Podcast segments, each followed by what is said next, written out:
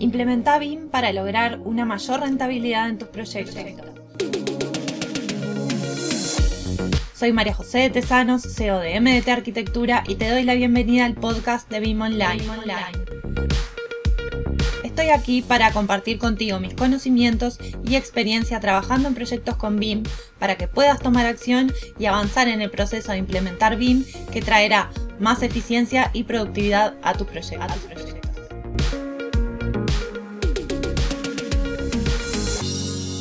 Hoy quiero hablarte de ocho conceptos fundamentales que es necesario conocer si estás pasando por este proceso de transformación digital en la industria.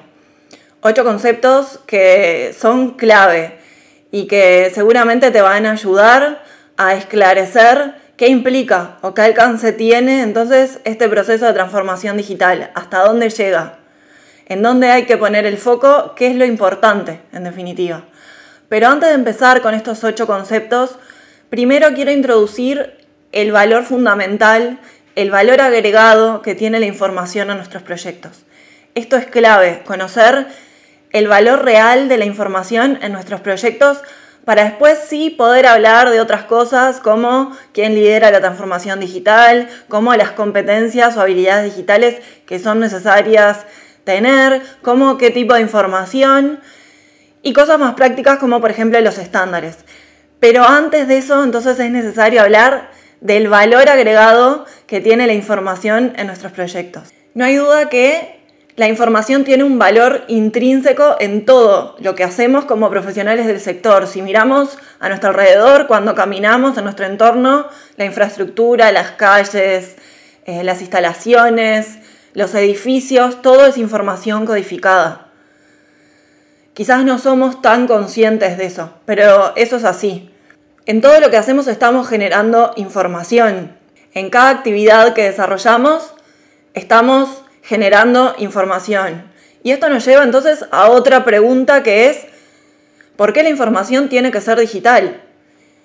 O si la información debería de ser digital. Y la respuesta es que no, que en realidad venimos desarrollando proyectos de una determinada manera con información análoga y ha funcionado y ha funcionado por años.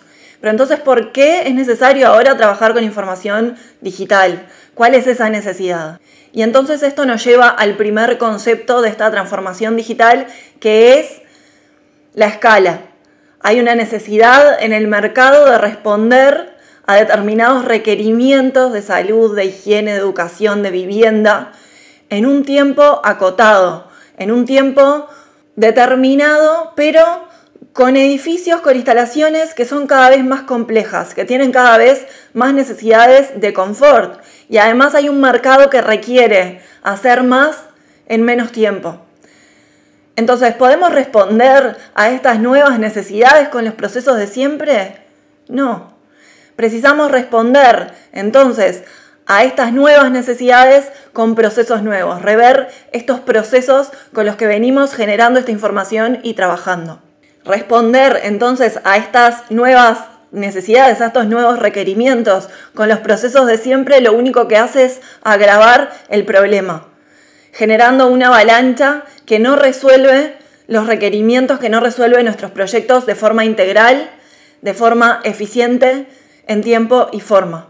La construcción es lenta, es costosa, es derrochadora, es la mayor consumidora de materia prima a nivel mundial.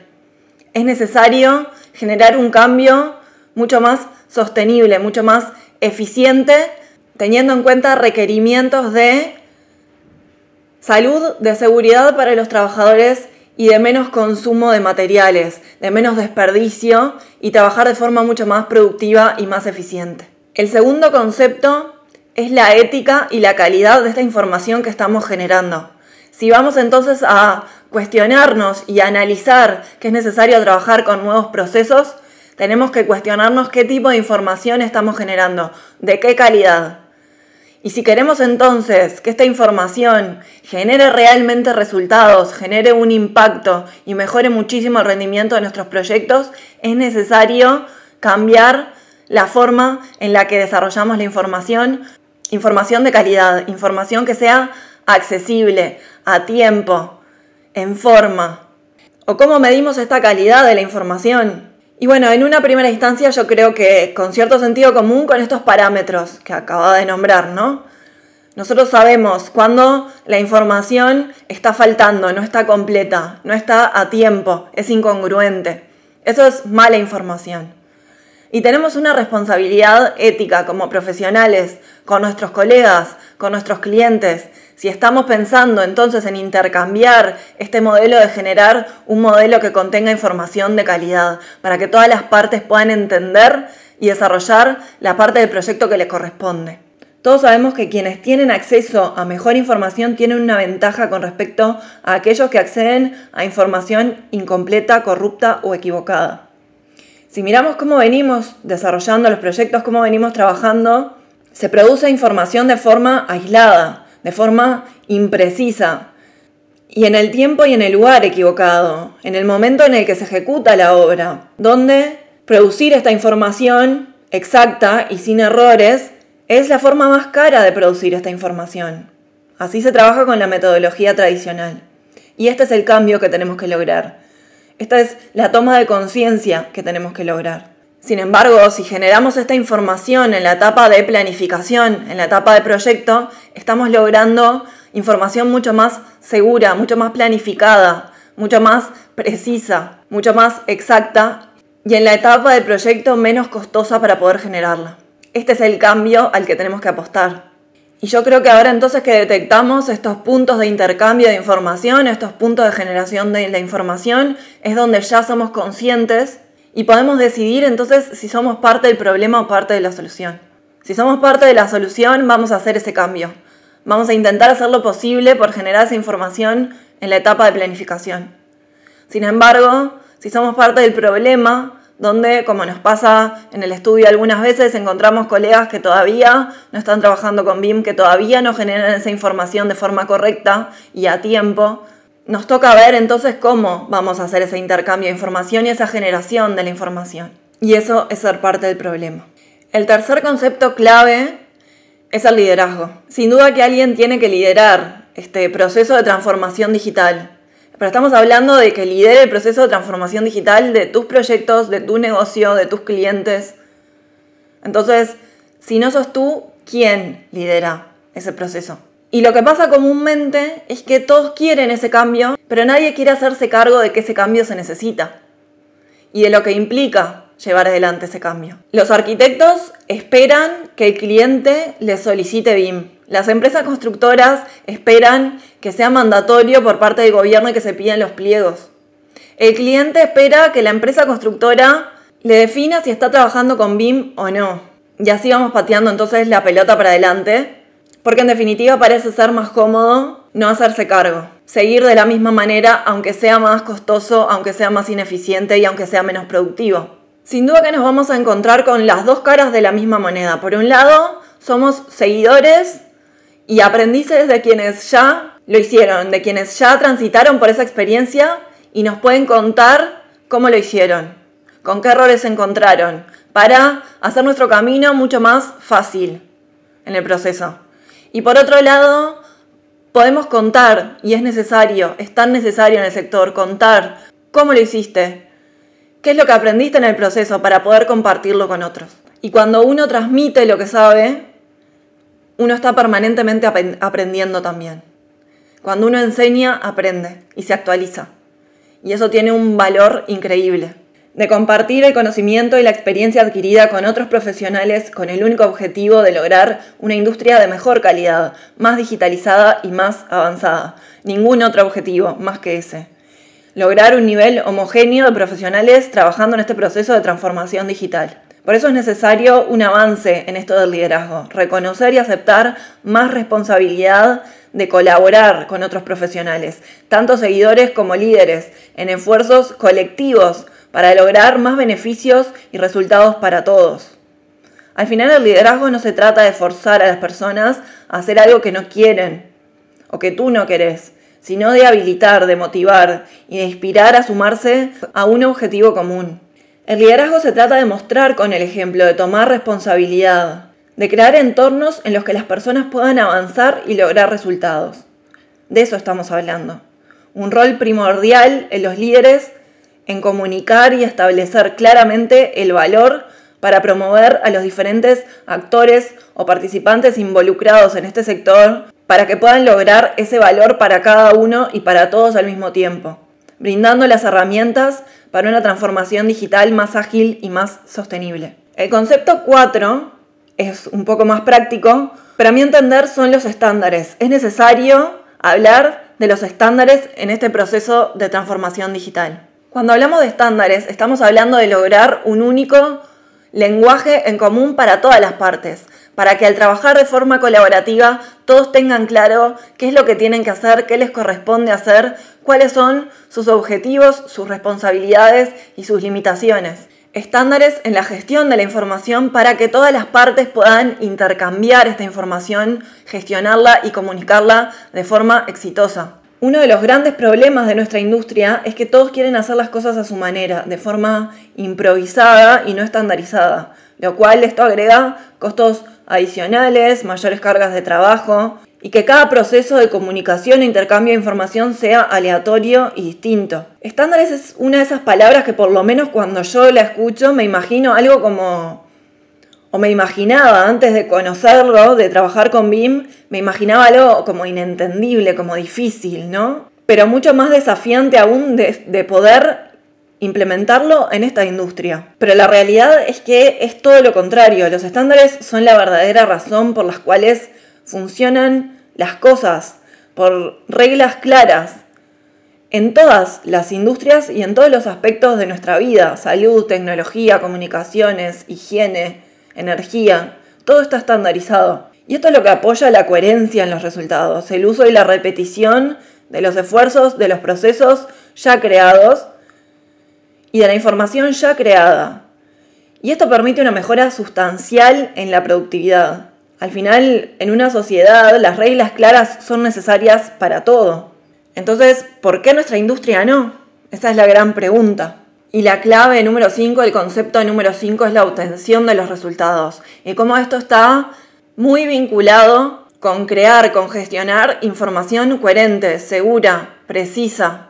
Y como ya dijimos antes, esta información se obtiene en una instancia de planificación, con el tiempo debido, sin improvisaciones. Y al final este, es el mayor beneficio de la transformación digital, ¿no? Poder generar esa información de forma mucho más rápido y a tiempo. Esta habilidad tan poderosa que tiene esta transformación digital de poder planificar nuestro proyecto y ejecutarlo dos veces.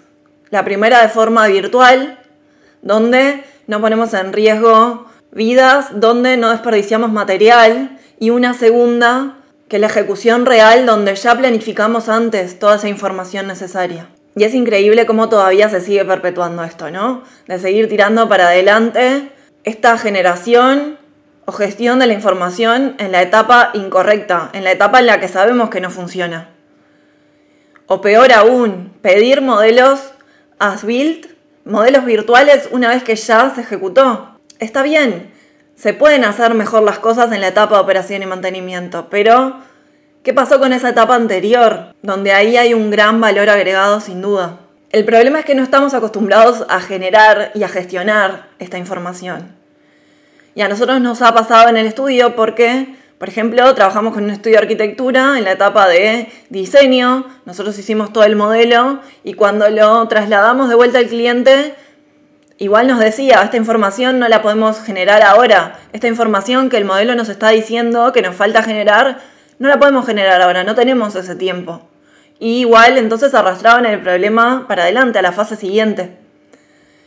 Por eso lo que es necesario es un cambio en estos procedimientos, en concientizar que las cosas no se están haciendo del todo bien y que es necesario un cambio, un cambio en la forma de trabajo y en estos procesos. Y otra cosa que me resulta increíble dentro de este proceso es como sabiendo que no hay tiempo, entre comillas, para generar esa información en la etapa de planificación, igual destinamos tiempo a tareas que son administrativas o repetitivas, como buscar correos porque no tenemos la información adecuada almacenada, como dibujar, seguir dibujando en CAD, procesos que son repetitivos, que alargan el desarrollo del proyecto, cuando lo podríamos estar acortando para justamente destinar ese tiempo a generar y gestionar la información del proyecto que nos va hacer la diferencia, que justamente es lo que va a generar un impacto en el desarrollo de nuestros proyectos y en el resultado de nuestros proyectos. Pero claro, para eso todavía falta camino en lo que es estas reglas claras.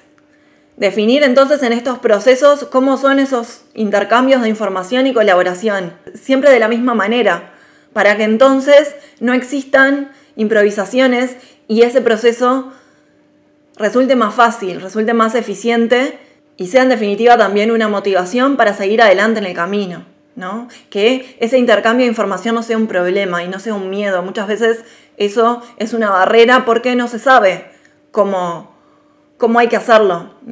El sexto concepto, y es algo que también he escuchado mucho, hace poco estuve en, en una conferencia de BIM, donde escuché a otro colega también hablar de esto, y yo creo que es un problema en el mercado todavía, que son las habilidades digitales que son necesarias tener para trabajar en esta transformación digital, estas competencias digitales, que no pasan solamente por saber manejar un software. Y la realidad es que a muchos profesionales les pasa, y no voy a hablar de generaciones ni de edades porque creo que eso no tiene nada que ver, conozco gente mucho más grande, de más edad, que maneja muy bien las herramientas digitales y que se está cada vez más introduciendo y siendo parte de este proceso de transformación digital. Por eso digo que no tiene que ver con la edad ni con la experiencia, tiene que ver con un cambio de pensamiento, de mentalidad y de pensar que sí es posible y que en realidad es necesario. Pero también nos pasa cuando buscamos profesionales para sumarse a nuestro equipo y nos llegan currículum siempre de la misma forma,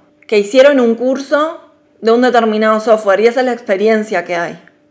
Pero también hay un desinterés, un desinterés en hacer ese esfuerzo y trabajar entonces con esas herramientas digitales, conocer los nuevos procesos, conocer lo nuevo y cómo hago para no, para no extinguirme, para mantenerme competitivo.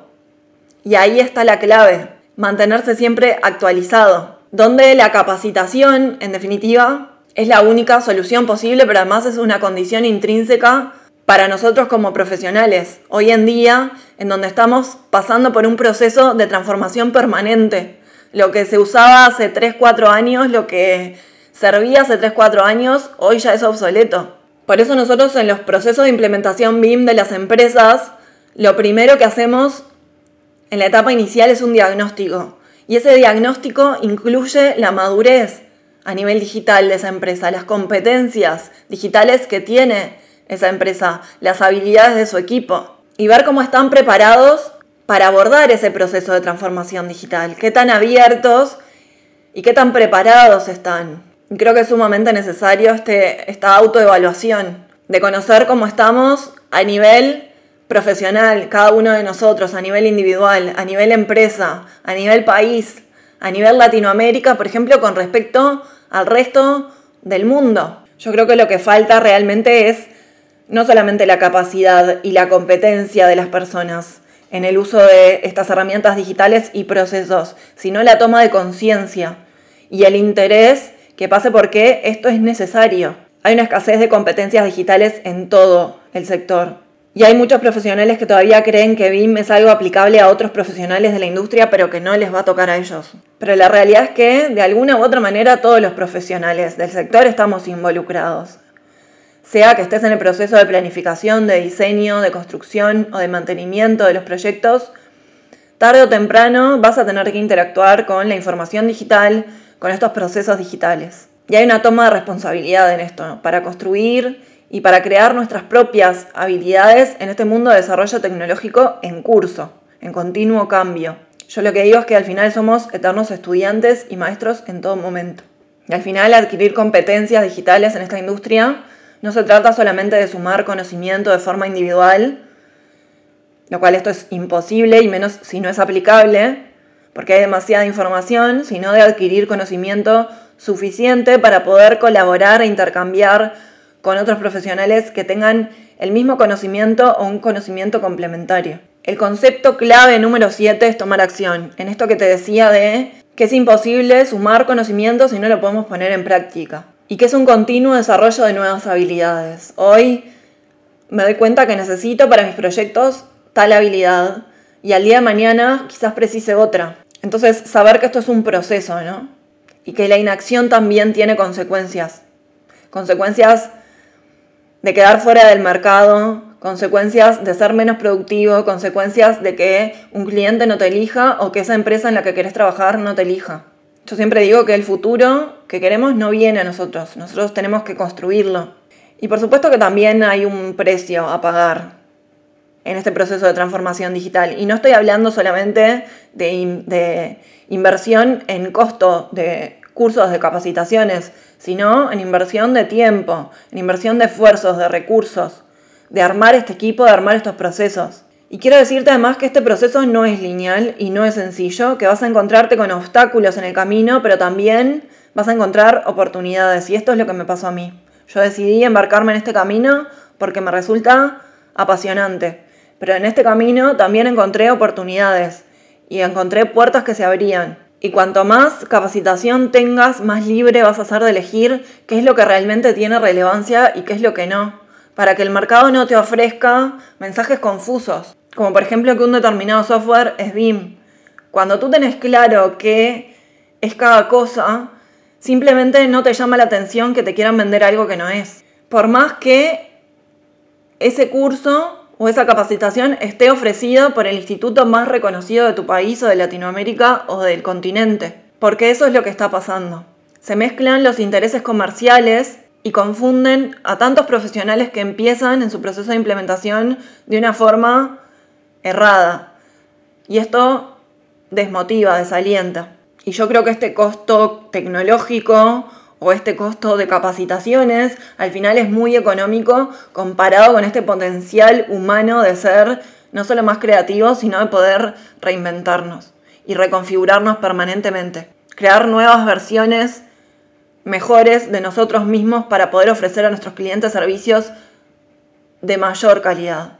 Y el concepto número 8 lo llamé comunidad, pero en realidad lo que siempre transmito es que no estamos solos en este proceso de transformación digital. Que lo que a ti te resulte difícil o complejo o inaccesible no solamente te resulta a ti, le ha resultado a muchos profesionales que están transitando por lo mismo, que ya han transitado por lo mismo, muchos profesionales que están abiertos a contar sus experiencias, a compartir, para justamente poder salir adelante en comunidad, en equipo todo esto que estamos hablando involucra interacción entre personas y no hay un logro significativo sin esta contribución, sin este trabajo colaborativo. Y al final una comunidad es un grupo de personas dedicado, trabajando por un propósito en común, que es nivelar esta industria, este nivel de conocimiento entre los profesionales para lograr una industria mucho más productiva, mucho más eficiente. Esta interacción y colaboración trae al final nuevas posibilidades en cada uno de nosotros para contribuir y avanzar en un propósito en común. Y el resultado y el poder de una comunidad de profesionales es exponencial. Compartir estas experiencias, compartir este conocimiento para poder avanzar en conjunto. Y no tener miedo a compartir, a intercambiar, a contar. Simplemente ser parte. Pero además, si a esta comunidad le sumamos la tecnología para facilitar, para poder salvar distancias, para salvar barreras y comunicarnos a nivel global, a nivel mundial, esto tiene un poder increíble de países que ya transitaron por, esta, por este proceso que estamos transitando nosotros en Latinoamérica y poder ver qué es lo que hicieron, qué hicieron bien, y qué no para poder también aprender de los errores. Y esto también forma parte de mantenerse actualizado y de ser parte, de este compartir y ver qué es lo que se está haciendo.